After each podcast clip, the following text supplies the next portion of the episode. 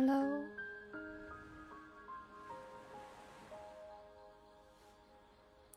大家好，我们今天来聊一聊出国留学的事情啊。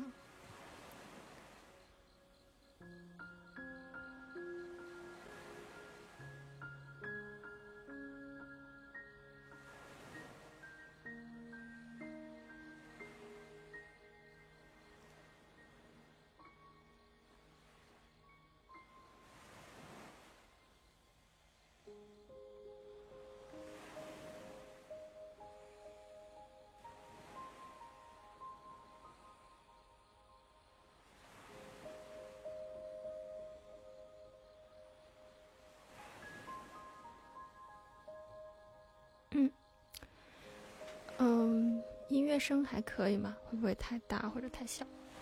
稍微小一点吧。嗯，Hello，大家好，我是主播新风糖糖。嗯，之前也跟大家稍微分享过我的个人经历啊，就是呃，十七岁的时候呢，我通过一个新加坡政府提供的奖学金项目去了新加坡读书。当时是读大学啊，就是没有通过高考，直接，呃，被他们那边的招生体系，然后，呃，过去之后，读了一年的预科，然后就开始正式的大学生活。我是花了三年时间就读完了大学啊，因为他们是选学分制的，只要你修够学分，他就让你毕业。我当时读的是材料工程专业，嗯。这期间也有很多纠结啊，想过换专业啊什么的，但是最后也没有换啊。后来我就出来找工作，呃，工作是跟专业对口的，是做半导体这个生产。后来做了三年多吧，然后辞职，呃，有尝试过自己创业，做瑜伽舞蹈方面的教学。然后近期又回了国内，主要是，呃，也很多年没回国了嘛。不仅仅是疫情啊，就是我其实，嗯，可能毕业之后就没有再回过国，嗯，这样说起来就很久了。然后，呃，回来老家跟家里人生活一段时间，嗯，嗯，今天这个主题呢，其实我一直都想聊一聊，嗯，怎么说呢？就是出国留学这个事情啊，它，呃，也是很多家庭会考虑的一个方向。然后我就想说一说，我觉得它好的地方，或者说它局限的地方啊。我们就就说个人经历啊，就是在新加坡读大学这件事，以及一些，嗯，比如说钱啊、奖学金方面的考量啊，大家可以作为一个故事听听。啊，如果有参考意见，有有参考价值的话，可以参考一下。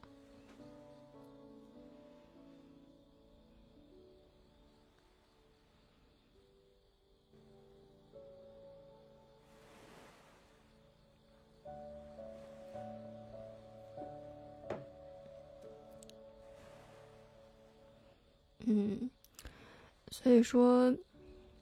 我去留学这件事情是比较突然的一个决定。其实我小的时候是没有什么对，呃，出国这样的一个事情的概念的。呃，我长在一个呃小城市哈，所以嗯，并没有想法说要出国。就是在高中二年级过完年的时候，学校突然就有这样一个项目，他就给我们开会，跟家长开会，然后说。呃，学校前百分之十的同学可以考虑报名。那这个项目呢，就是新加坡政府它为了引进人才，主要是科技方面的人才而设定的这样一个奖学金项目。它给中国和东南亚其他国家，比如说印尼呀、马来西亚呀，呃，提供这样的奖学金。也就是说，到新加坡读大学。不花一分钱，全奖，而且他还会补助你一些食宿方面的费用。那么这个钱呢，一部分是新加坡的政府，就是教育局提供，另一部分呢是学校集资，就是学校通过跟新加坡的一些企业合作，然后让企业投资一部分钱给学校，它形成有点像一个基金一样的东西啊，一个呃，就是这个钱的一个我们说一个池塘啊，然后他就拿这笔钱来资助学生这个上学的费用。那么这个事呢，它，呃，就是有什么好处？就为什么企业会这样呢？因为，呃，企业也需要人来他这里工作嘛，所以，呃，相关的企业它就会支持这样的行动，所以它就形成了这样一个体系。这个体系存在很多很多年了，至少得有二十多年了。现在，嗯，那对于新加坡政府来讲呢，新加坡它。地方比较小，然后我们说的老新加坡人啊，其实也不多。呃，我们所说的这一批，嗯，相对本土的新加坡人，其实他也并不是那个地方的原住民，而是在比较早期就移民到那里的，比如说像中国下南洋的时候啊过去的商人啊，然后像后来。英国殖民新加坡以后，他又，呃，招募劳工，到他的港口上面去工作，啊，这样又来的一些人，有百分之七十呢是华人的后代，然后呢，他也有印度人、马来人，还有一些其他我们说的少数民族。那么在新加坡人口结构当中呢，呃，华人是占据最大比例的。所以，它这个地区其实文化方面是比较接近中国南方，呃，广东、潮汕、海南、台湾这一带，啊，就是南部沿海这一带的移民到了那边去生活嘛。呃，这个就如果你是那里来的人，那可能就会很很舒服啊，就是说。吃东西呀，然后各方面，甚至它自然风光可能都跟家乡会非常的接近，呃，那么这是新加坡它一个比较好的地方，嗯嗯，但是这个人口结构当中，其实它的马来族人占的比例是比较小的，呃，马来族人其实才是我们所说的，呃，东南亚地区这些海岛的土著民。呃，其实这个我们所说的马来族，他们内部又有分非常非常复杂的细分的民族，因为你要想象，它那个地区是海岛，它是群岛这样一个结构。哎，欢迎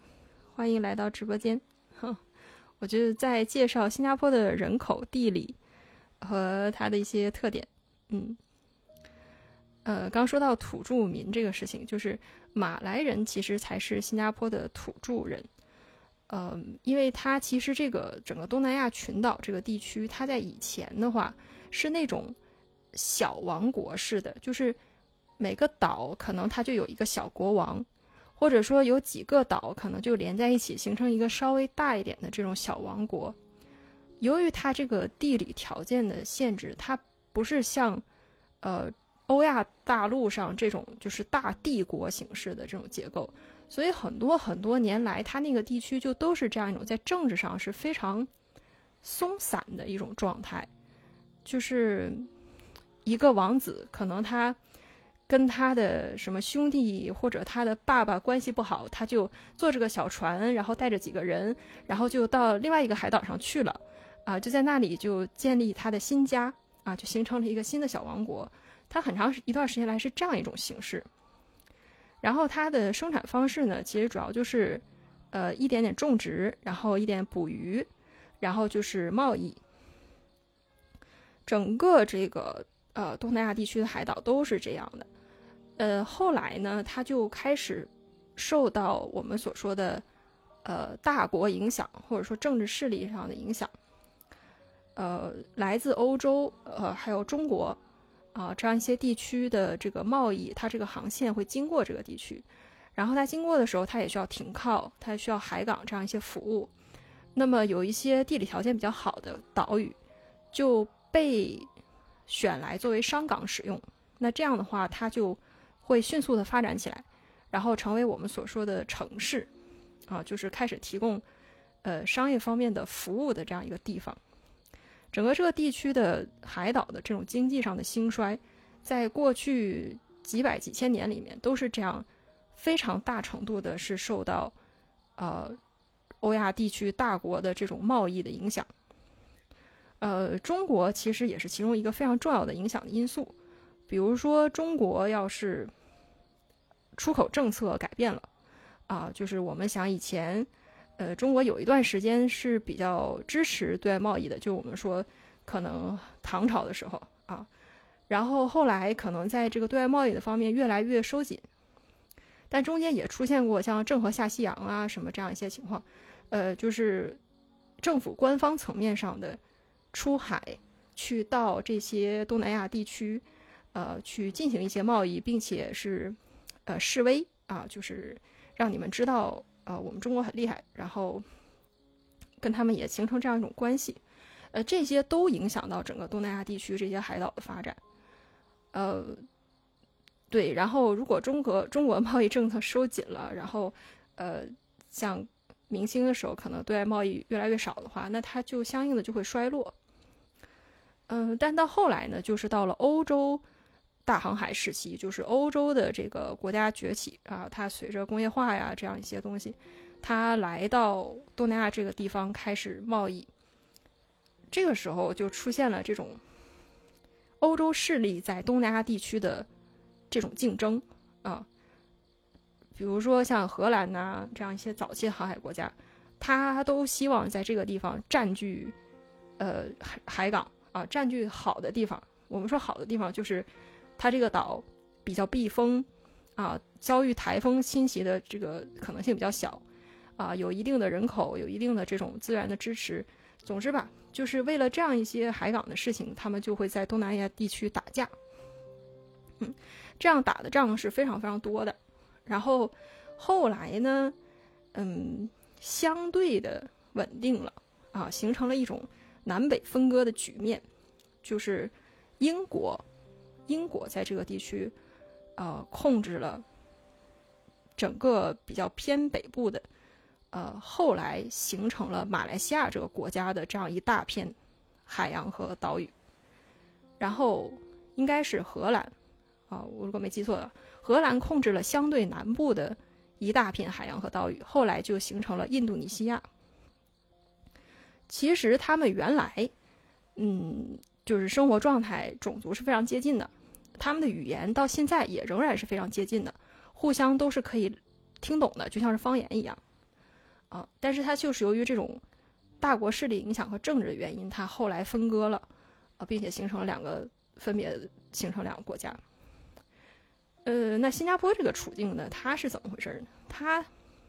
最早的时候，它算是马来西亚的一个部分。它比较靠近马来西亚，在陆地上是连着的，就现在也是过一个桥是可以到马来西亚的。所以在二战以后，英国撤走了，啊，整个东南亚地区重新找到它自己的这种呃政治平衡的时候，最早新加坡是依附在马来西亚这里。但是刚才我们也说了，就是新加坡它存在一个人口的比例的问题。它的百分之七十是华人移民，而它的土著民就是马来人，其实可能占到百分之十左右。但是整个马来西亚广大地区都是以马来族为主要人种的。然后马来族还有宗教方面的这个信仰，他们是信仰伊斯兰教的。呃，基于这样的一些原因呢，呃，马来西亚它的政策。非常的不倾向于华人，啊，甚至可能还有一些打压。嗯，然后新加坡的华人呢，其实他们在经济实力上和受教育程度上又非常的高，他们原来可能很多都是商人啊，然后呃，也在新加坡形成了这种商会啊什么的，他们就很有实力，所以其实他们是想要政治上的这种呃力量的。那么在这种对抗当中，他最终就走不下去了，啊，马来西亚政府就说：“你这个刺儿头，我我不想管了啊，那你们出去吧。你们不是厉害吗？你们自己出去搞吧。”啊，于是新加坡就被迫独立了。嗯，很有意思，就是，呃，中国在独立的时候，呃，我们说建立新政府的时候，是一种很开心的那种感觉，就是。呃，毛泽东发表这个宣言的那种感觉，但新加坡独立的时候，他当时的领导人领导人，啊，是是哭着在电视和电台上面宣读这个这个这个汇报的，嗯，因为他感受到这个巨大的挑战，呃，他这个地方非常的小，然后。现在被迫分离出来，其实当时战后无论是在经济上各方面，它还没有稳定下来，然后内部也存在着很多种族之间的这种冲突，人们的生活状态是比较混乱的。在这样一个情况下，他现在又失去了就是大国支持啊，嗯，要自己独立建国，其实他是很困难的。但是他后来确实搞得很好，就是新加坡这个政府叫做 PAP，呃，直到现在仍然是 PAP 当政。他跟，呃，跟中国有点像，他也是这一党执政。嗯，他做了很多事，比如说他大力的推进工业化，呃，把新加坡的那种乡村生活几乎就完全的就是取缔掉了。然后他让人们全都住到楼房里，啊，然后，呃，刚开始是推工业。啊，工业生产。后来，工业的这个污染大呀，再加上它的这个人口，就是这个人力资源变贵了，所以它后面就把工业又迁出去，很多很多迁到一些东南亚地区，然后重点是做第三产业，呃，银行，嗯，金融这一块，然后服务行业、旅游，好，所以它经过了这样一个快速的转型，这大概是新加坡。建国以来的这样一个情况，嗯，PAP 政府呢非常有执行力，然后也很强势，所以他大刀阔斧的就把新加坡改造了，然后成为了呃整整个亚洲地区这样一个非常被人这个熟知的，或者说呃拿过来学习的一个案例，就是亚洲四小龙之一啊。它经济上确实发展的很快。嗯，那么这就是新加坡大概的一个呃过往历史啊，它的地理条件和它怎么变成今天的样子的。嗯，为什么要说这么多呢？就是当我们考虑去一个地方留学，甚至于叫在那里工作和留下来的时候，其实我们是要知道。我们去的是个什么地方，对吧？但在我当年去新加坡之前，我对新加坡是没有任何了解的。我是就是属于，嗯，对，就是比较仓促的做了这个决定，然后冒着蒙就去了啊。当时只是觉得，哎，这事情很好啊，人家给我出钱，然后又不用高考，完了又可以呃读国际名校，哎，多好呀！就是这样一个想法。那当然，呃，这个事情从出出资方来讲，他有他的期待，对吧？他希望你就是毕业之后可以留在那里，留在那里去，呃，参与新加坡的经济建设，去工作生活，甚至于成为新加坡人留下来。嗯，呃，新加坡政府，呃，一直为新加坡出生率低这个问题啊，非常的揪心。嗯，也就是随着新加坡这个快速的发展，它从农业到工业到第三产业的一个迅速转型，呃，使得新加坡它很快就进入了这样一种快节奏大都市的生活，然后人口的出生率就急剧的下降，啊，这个现象其实在中国现在也发生了，就是尤其是在北北上广深啊这样一些地区，所以大家也不难理解哈。那么。新加坡政府呢，他就非常希望这些外来引进的人才，呃，你看都是他自己选拔的，就是好学生，然后来了之后都是学科技方面的东西，然后你就留下来在新加坡工作，他要求你在新加坡工作三年到六年，然后你很有可能就是会在那里转国籍、成家立业了，觉得你就不会再走了，然后就在新加坡生小孩儿，啊，下一代就是新加坡的公民，啊，就是这是一个顺理成章的这样一个计划。那么这个事情他也非常明确的，呃，跟我们是沟通的啊，然后我们是要签协议的，所以他不存在，他他不是说骗你过去哈，但是就是他是这样，背后是这样一个计划。嗯，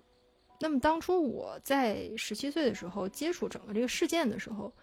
我是没有什么概念的，就是我对于自己未来人生要在哪儿生活，要过什么样的日子。以至于要做什么方向的工作，这些都是没有任何概念的啊。嗯，当然现在我觉得年轻人呃小孩好很多，因为信息比较开放，然后大家比较早就会有这样的事业的规划呀，人生的一些规划。我觉得这个是非常好的啊，因为这样的话你在做选择的时候你有的放矢。那么我分享这些也是想给就是嗯。相对年轻一些的朋友吧，呃，以及这些朋友的家长啊，呃，多一点信息。因为有的时候像，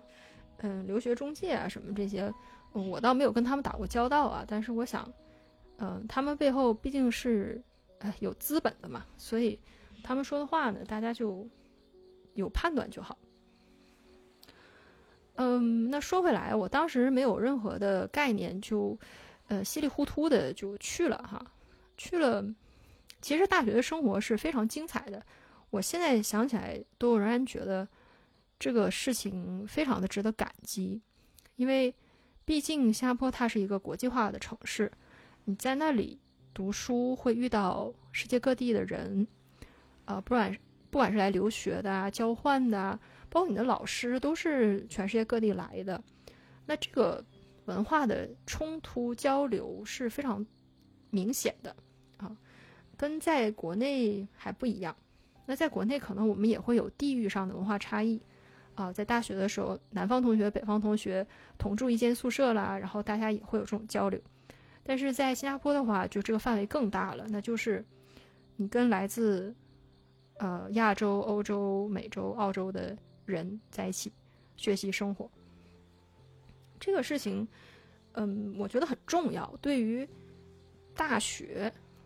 这么大的孩子来讲，因为它是一个人生观、世界观的一个形成期，在这个时候接触到非常不一样背景的人，是会打破我们原来一些固有的体系，就是原来我们相信的、觉得是理所应当的那些事情。会在和其他文化的人相处的时候，意识到原来它不是理所应当的，它只不过是一种习惯，它只不过是一种文化的约定俗成。这种意识、这种冲击，对我的影响是非常大的，就是尤其是在大学一年级的时候。嗯，当然我是相对比较比较活跃的那种，就是。我大一的时候就，呃，不怎么太会局限在中国人的小圈子里面玩儿。我比较愿意跟世界各地的人玩儿，尤其是愿意跟呃交换生他们在一起混啊。嗯，这样的一个过程就很快的就打破了我原来的很多很多的嗯思维方面的这种继承体系。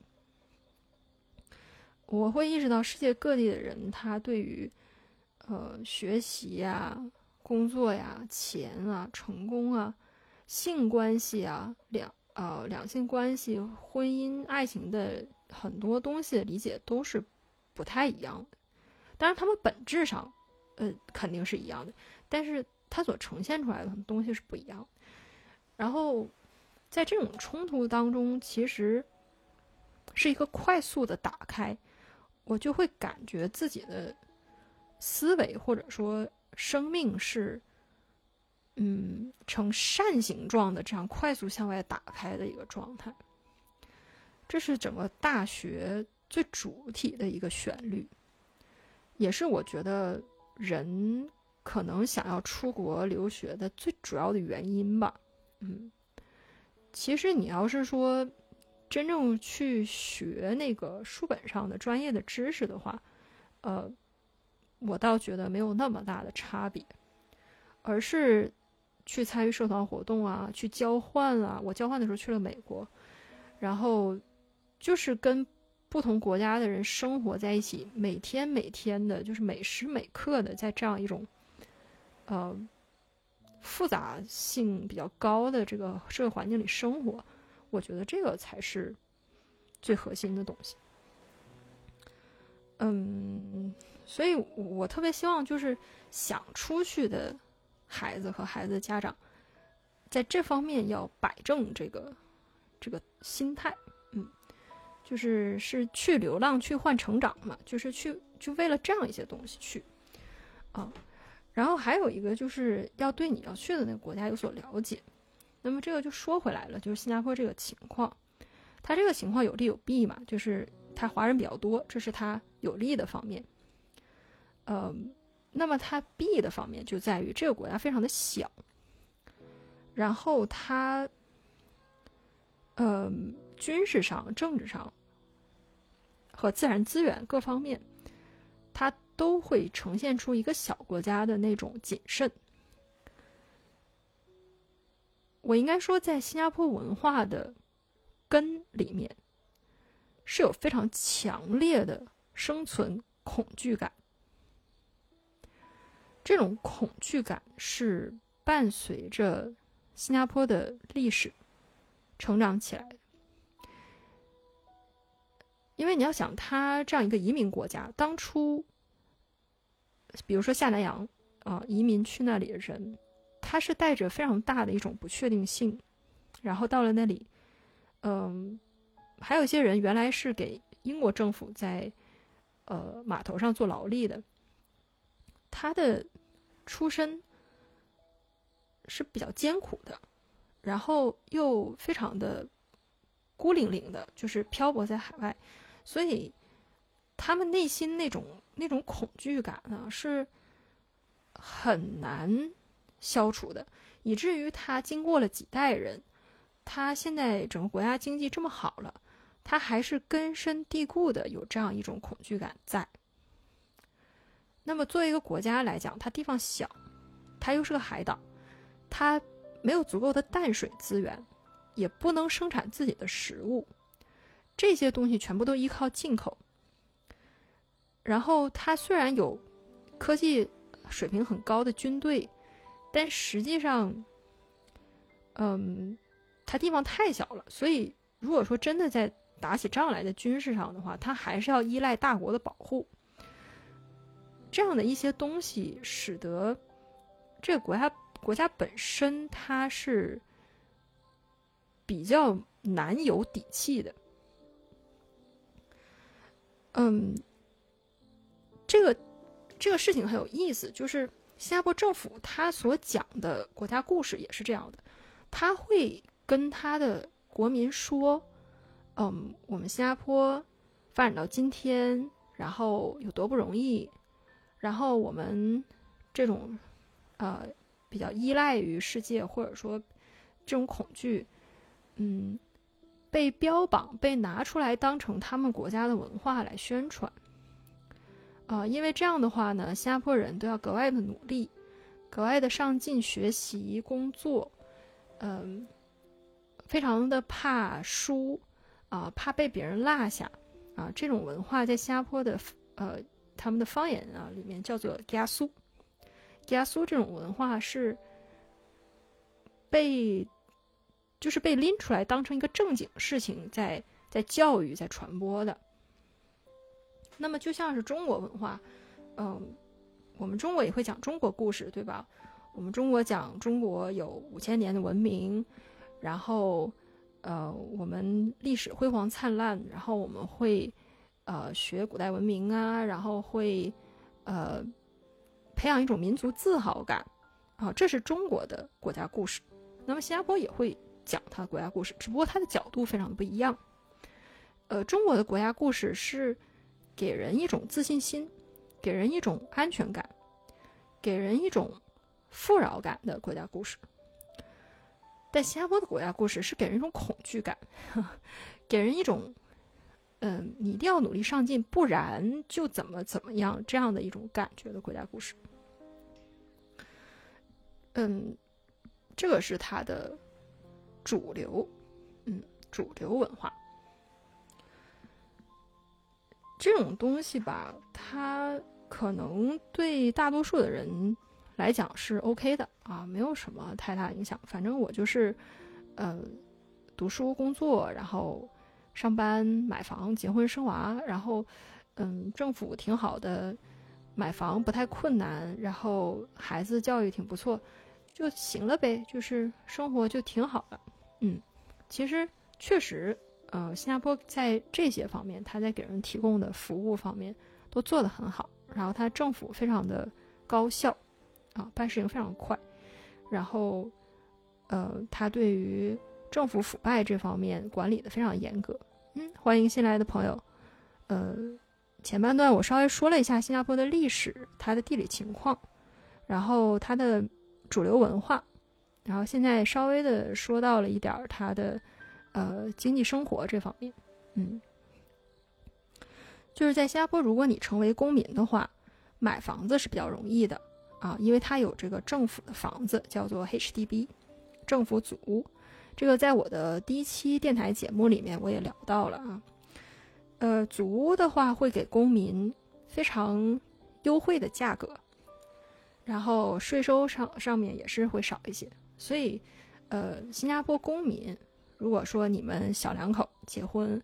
然后想要生娃，然后要买个房，其实相对还是容易的。相比于中国的大城市北上广来讲，那肯定是容易的。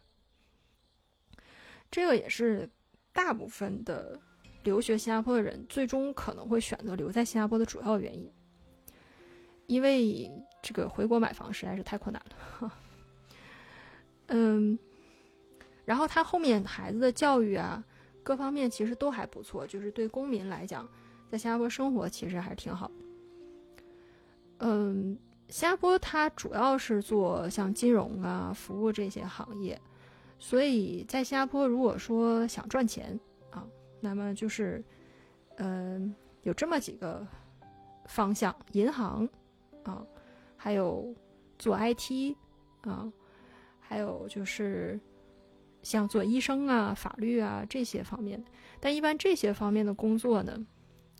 会比较倾向于本地人，或者说由于他的奖学金的设置，像我这个奖学金，它就是招你来做呃科技方面的人才的。那么我们是不被允许，是不被允许学医学或者是法学什么之类的呃，文科也是不可以的，就是你只能学理科或者是工科。商科也是不可以的，但是由于理工科像工科和商科结合的是非常紧密的，所以很多人还是会修商科的课程，或者去读商科的研究生，然后最后走金融这个方向，这个还是很多的。嗯，所以如果是走这条奖学金的路去的话，那么它就有相应的局限性啊，就我们也说到了，嗯，在就业这个方面。的选择，嗯，还有什么？哦，对，这个奖学金的奖学金的这个条款的问题，嗯，奖学金要求我们毕业之后在那里工作六年，工作满六年的话，他就算你还清了这个奖学金。如果工作不满六年的话呢，就是你还是要还这笔钱，相当于是他借给你一笔钱，然后让你读书，然后读书之后呢，只要你。留在新加坡的公司里面上班，不管你做什么行业，他都算你是在还这个钱。这个其实是挺合理的一个条款了啊。嗯，如果是想好了，就是目标打算是要移民新加坡的话，这个是非常好的，因为你相当于就是就是白读了书啊，然后。在那六年之内，很可能你就已经成为公民了啊，然后就买房生娃，该干嘛干嘛啊。但是我的情况呢比较特殊，就是我不是太喜欢我当时的工作，也不是太喜欢新加坡的这个民族文化啊。我们说到它民族文化里面有非常强烈的恐惧感在里面。嗯，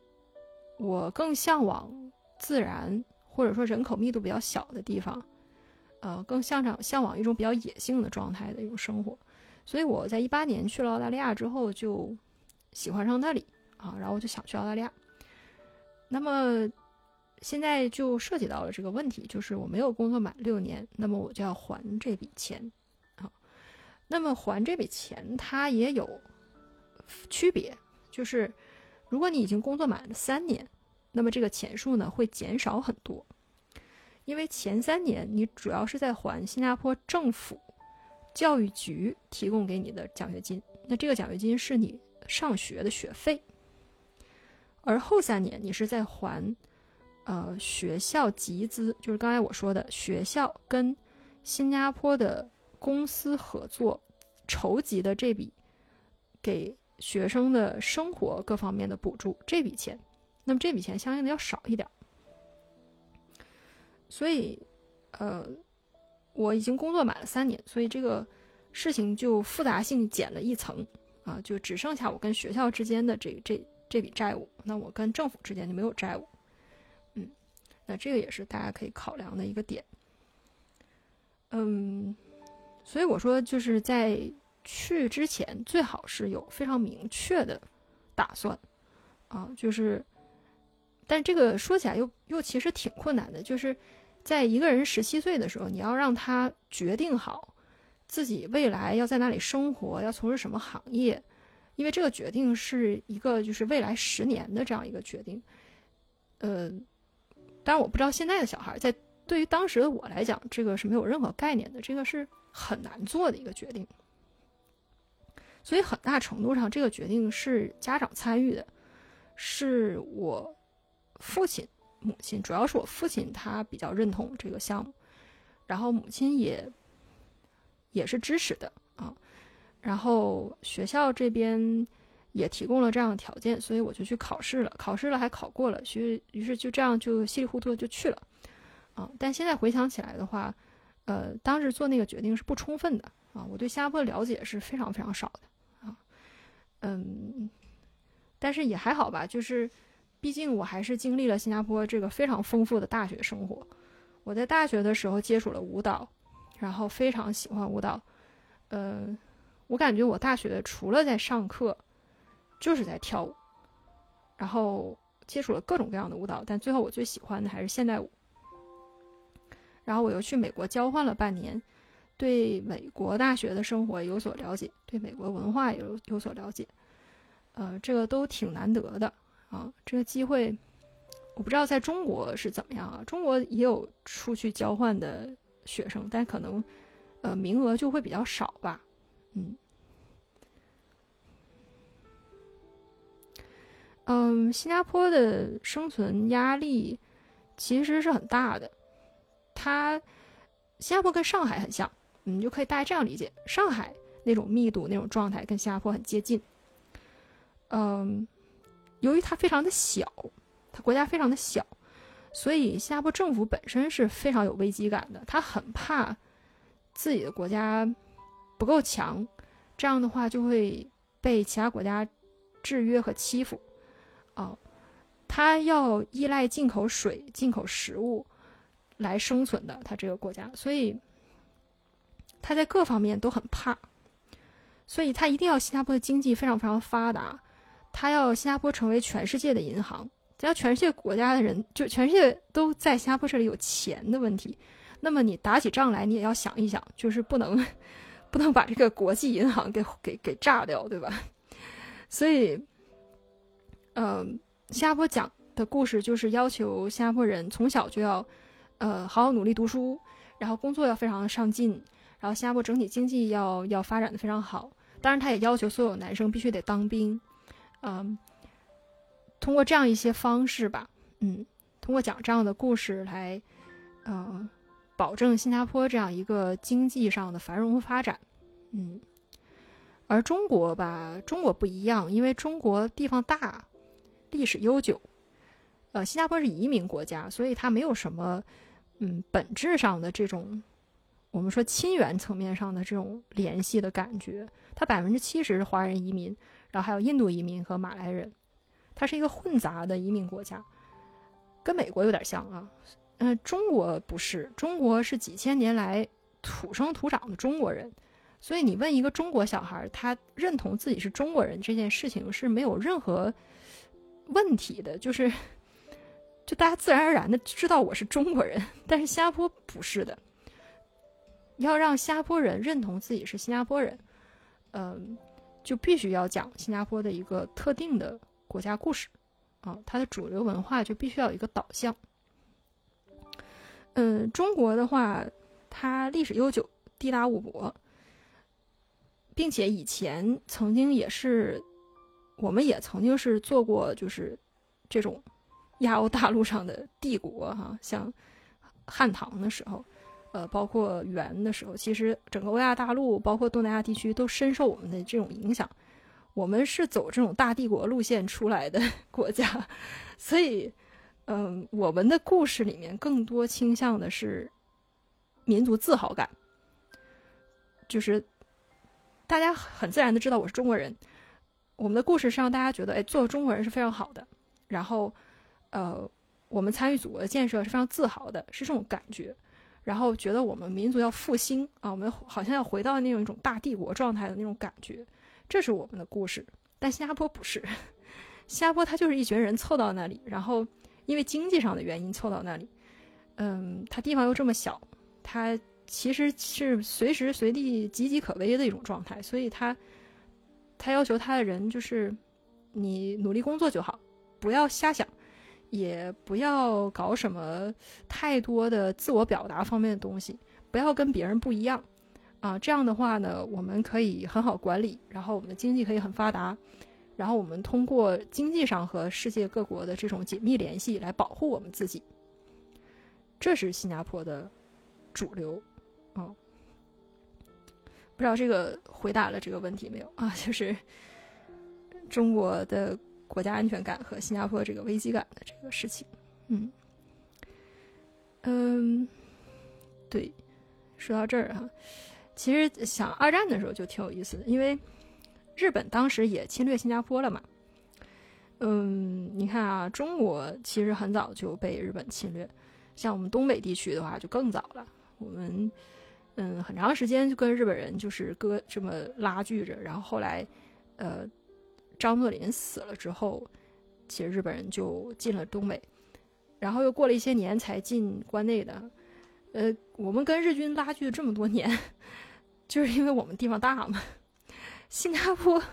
新加坡在二战的时候就是一天，就是一天就沦陷了，就是日军骑着自行车从马来西亚的森林里面穿过来，直接进驻到新加坡，然后就占领了整个新加坡。嗯，从这个对比上，你就能感受到这两个国家截然不同的一个感觉。嗯，工作层面上的话，新加坡的工作强度也挺大的，加班也很多。嗯，但是还可以吧，就是至少我当时工作情况是周六周日还是可以休息，平常的加班也是自愿的。呃，我是比较少加班。但是我有同事，他就会，嗯，比较上进啊，早上七点可能就到了，然后晚上七点都不一定会离开的那种，呃，但这个纯粹是他个人愿意啊，他觉得，呃，在工作上他确实做得很好，然后，嗯，有发展。但我当时我对工作的态度，就我没那么喜欢那个工作，也是，所以我基本上是不会怎么加班，就准点就会下班，嗯。这个不同公司的文化也不一样。现在新加坡，如果你做 IT 行业的话，加班就也比较严重啊。它尤其像电商啊什么这样一些，嗯，其实跟国内有点类似，嗯。但是就半导体同行业来讲，我也接触过国内的半导体的同事，他们说国内的加班文化比新加坡严重多了，而且是。有点强制性的那种感觉。就国内的厂子，呃，就是就恨不得你住在那里那种感觉啊。但是新加坡还好，没有那么的那么的严重，嗯。但也是看看个人，看公司，嗯，我应该这样说，嗯。总体来讲，它也是华人文化嘛，所以，呃，工作比较努力，这个确实是，嗯，华人的特点。呃，世界各地华人好像都这样。然后，嗯，就跟跟工作，跟跟中国在上海，其实我觉得可能就也比较类似。嗯，就是还有什么其他的其他一些问题？嗯。嗯，新加坡的整体，呃，情况呢，它就会比较平均一些。像中国各地区发展比较不平均，但新加坡它只是一个城，所以它就基本上全部工业化了。然后，嗯，它也会有社会，咱们说阶级，或者说收入高的人和收入低的人，嗯。新加坡收入相对低的可能是，呃，一些年长的人，然后可能早年他们就没有做特别多这种，呃，养老这方面的一些，呃，存款什么的，所以现在的情况就是新加坡的物价涨得非常的快，然后他们可能年纪大了又没有工作，所以就会在这方面比较吃力，因为新加坡它是没有养老的机制的。呃，就不像中国，嗯，好像，呃，公务员或者像老师什么的，像我我爸妈他们是有这个，这个个这个养老的保险的嘛。但是新加坡是没有这个事情的，在新加坡养老是靠你自己，你要自己买保险，然后，呃，新加坡政府也要求你存一笔钱，就是有点像公积金啊。上班的时候有一定比例的钱要存到这个里面去，将来呢可以用于医疗、买房、保险，呃，这养老保险这样一些事情。但总体来讲，这个主动权是在你自己手里。嗯，对，所以养老这方面的话靠个人。这就是为什么在新加坡还是能看见年纪比较大的人，他可能还是会打一份工，比如说在呃社区那种小的餐厅。去收拾个盘子啊，做个清洁什么的，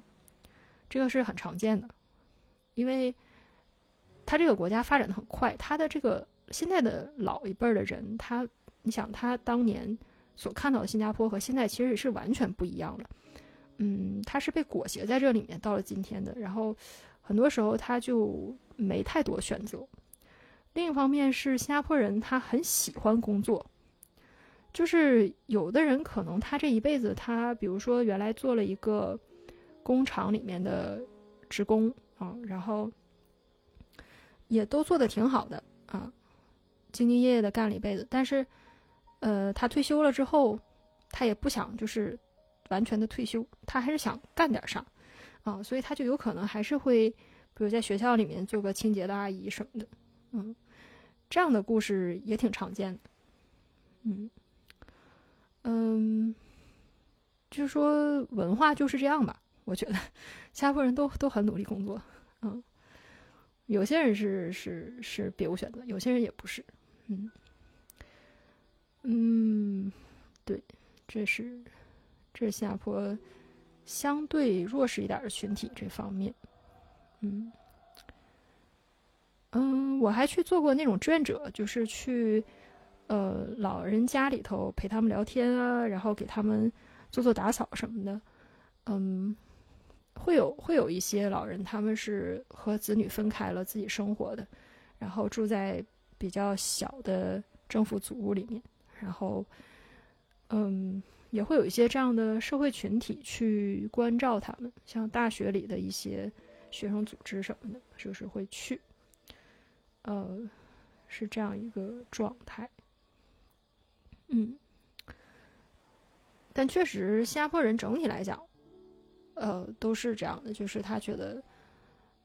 我必须得有很多钱，不然的话就很没安全感啊，因为他确实他涉及到这个这个养老的问题。嗯，所以在新加坡保险业是非常火的。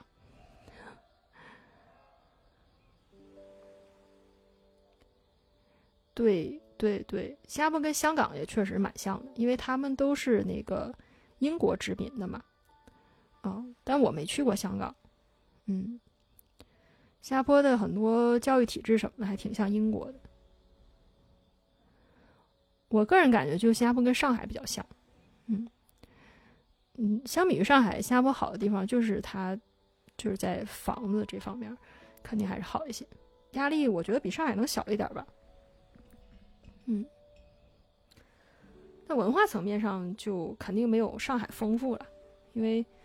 上海毕竟还是，嗯，怎么说呢？它它它这个文化的空间比较大，或者它积淀比较多。像新加坡，它文化上会比较单一一些，嗯，还挺有意思的。前两天我有一个朋友，他也是从新加坡回来，然后。他就说：“他说，你看，在中国啊，就是每个人都这么鲜活啊，又很有故事，或者是还有还有特点什么的。但是你在新加坡，你会觉得人们比较的一致，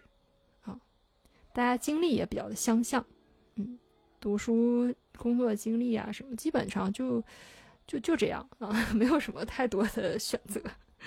嗯，挺有意思的。”在艺术方面的话，新加坡，嗯，对独立的艺术人是不是非常的友好的？因为，嗯，它地方小嘛，所以它不能太允许个人的这种表达啊，就你不能太特立独行。然后，所以在艺术创造的方面的话，就相对是比较受限的。像我原来学舞蹈的。我是有一个舞蹈老师是新加坡人，他十几岁的时候，十六七岁的时候就在新加坡拿到，呃，现代舞的比赛的冠军，啊，他确实不仅跳得好，而且教的也非常好，嗯，年纪也不大，那个时候也不到三十岁吧，嗯，然后他原来在一个舞蹈公司里面干，然后后来不干了，自己出来，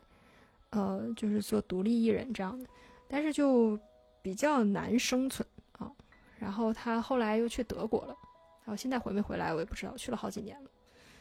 嗯，这是就是艺术这方面，其实我们是可以窥见他背后，呃，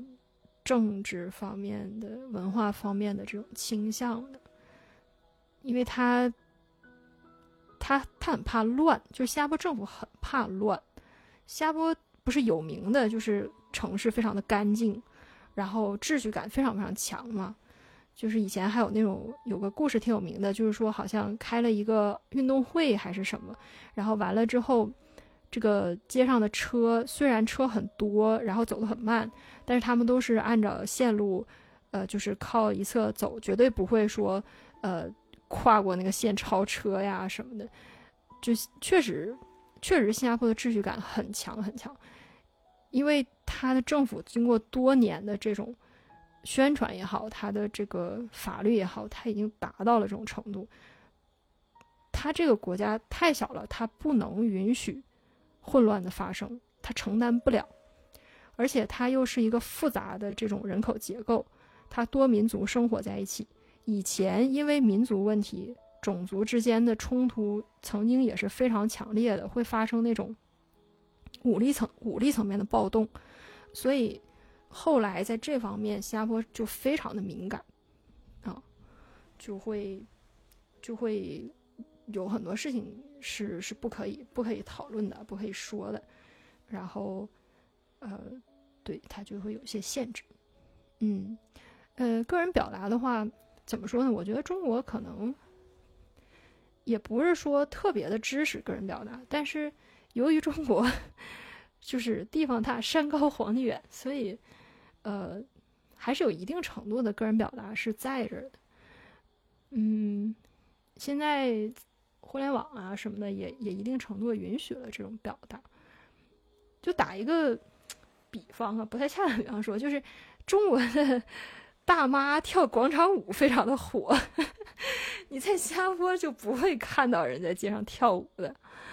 啊，就是，嗯，我不知道具体是因为什么哈，但是，嗯，在中国，比如你在公园里面你唱个歌啥的，好像还挺正常的，对吧？但在新加坡的话，你会觉得很别扭，啊，就是。好像好像会干扰到别人，就是就会有很多这种。我我记得我我大学毕业我回回长沙旅游的时候，我看见就是大家在湘江边上抽陀螺，然后什么唱戏呀什么什么的，就很热闹啊。然后那种那派景象，哦，我是非常感动的，因为你在新加坡是看不到这样的东西的，啊，就。就很奇怪呵呵，或者也不奇怪吧，就是它是这样一个特点，就是它非常有秩序感，然后大家最好都是安安静静的，然后对，也不要搞什么事情。然后在新加坡，如果你在街头，比如说卖个艺什么的，是要申请的，政府还要考核你啊，就是呃，他要给你发证，你才可以到街上去弹个吉他唱歌啊，不能自己抱个吉他就去唱歌，是违法的啊。就到了这样一个程度，挺神奇的，神奇。对对，就是，是对，要有街头艺人执照，嗯，而且他会考量，比如说，呃，像残疾人呐，或者是收入上有困难的人，他可能会倾向优先，啊，然后，如果你年轻人立手立脚的，你就说我要。做艺术，嗯，他们可能就不会倾向，就可能不会发证给你，就很有意思，很有意思。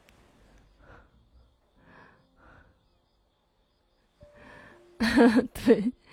中国的情况 就是会比较的，比较的多元，我觉得，大家，嗯。共同生活在一起，可能中国这个多年以来的农耕文明也是这样的，就是大家共同生活，然后在一个相对集中的环境里面，呃，什么样的人、什么样的事儿都要在这里发生。所以中国人，嗯，我觉得还还还挺还挺挺擅长，就是这种呃社区之间人和人之间这种这种共生的，嗯。在新加坡的话，呃，就可能你会觉得稍微有一点冷，稍微有点冷漠或者什么的。但其实大家是害怕产生冲突，大家是为了尊重，所以选择了就是漠不关心。我觉得是这种感觉。嗯，新加坡政府就。会要求，比如说，在一个政府组屋里面，必须有百分之多少的华人住在那儿，百分之多少的印度人住在那儿，百分之多少的马来人住在那儿，就是他他会把这个都都规定下来，他避免你出现，比如说这一个小区全都是华人，没有外民族，他他特别害怕这种就是，呃，这种集群带来什么问题啊？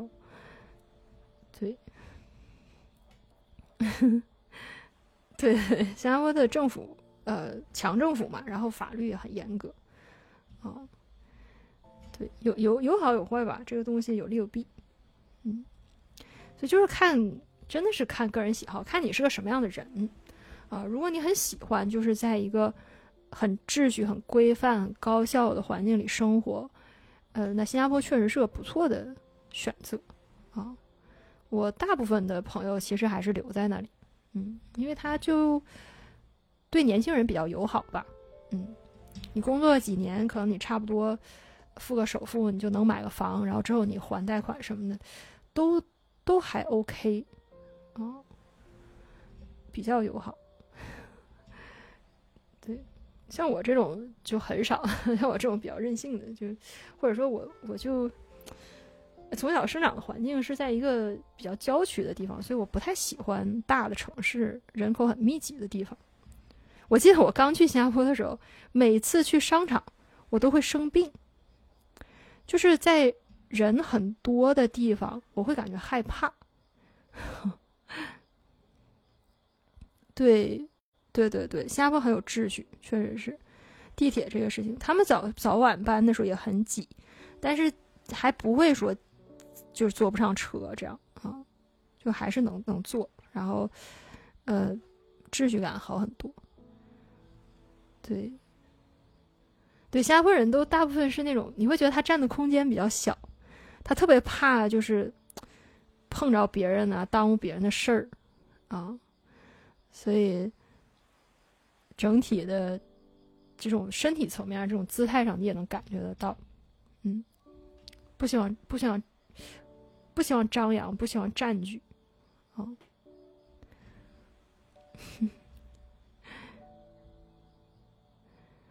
新加坡旅游什么的也确实挺好的，因为它就秩序感很强嘛，然后对外国人特别特别友好，嗯。我没去过日本啊，但是。我的很多新加坡同事、老板什么都喜欢去日本旅游，然后我猜测啊，可能就是日本，他也是在这方面就做到一种极致，他这种服务啊，他这种秩序感呐什么的，所以可能新加坡人很欣赏那种东西啊。但我真的是从没有考虑过去日本旅游，我无法想象。我觉得我天天生活在这样一个地方，我还要去一个一个更加就是像东京那种高密度的一个一个地方去，我是去干嘛的？对，嗯，对，对，没没没去过日本这边。我假期我我看我基本去东南亚其他国其他国家去爬山。完了，后来去澳大利亚、美国也去过几次，嗯，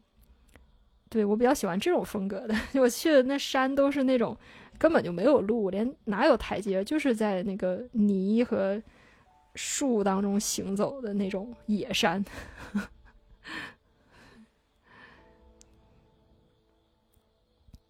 哦哦，日本是这样的，就是很多这种游客咨询的点儿啊，哎，这挺好的。新加坡我知道是在市中心 Orchard 那里有，嗯，对对，旅游旅游比较集中的地方会有，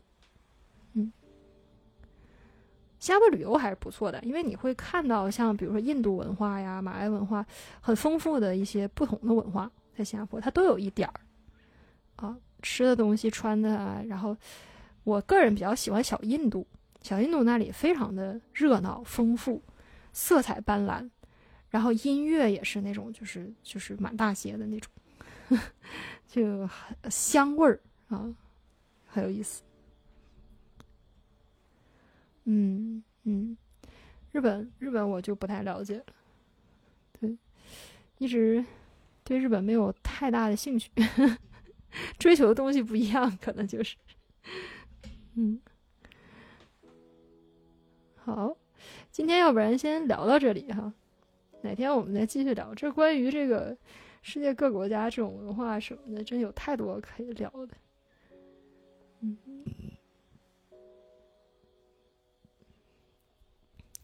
还有没有什么最后的问题啥的？没有的话，我们就可能结束了今天。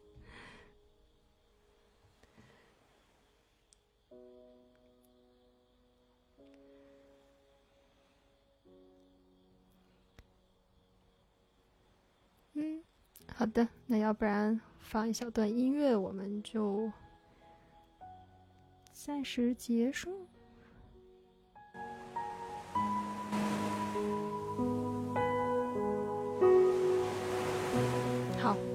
嗯，等你来分享啊，日本。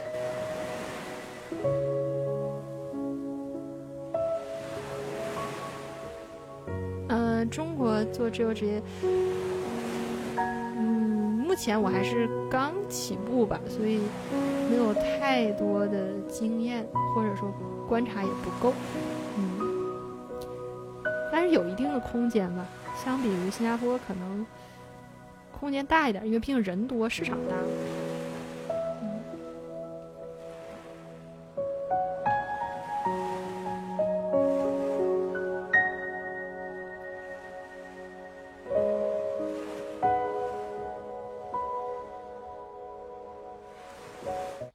好了，那我们今天先到这里。嗯，感谢你来收听，然后还积极留言互动啊，太好了。那我们下次再见吧。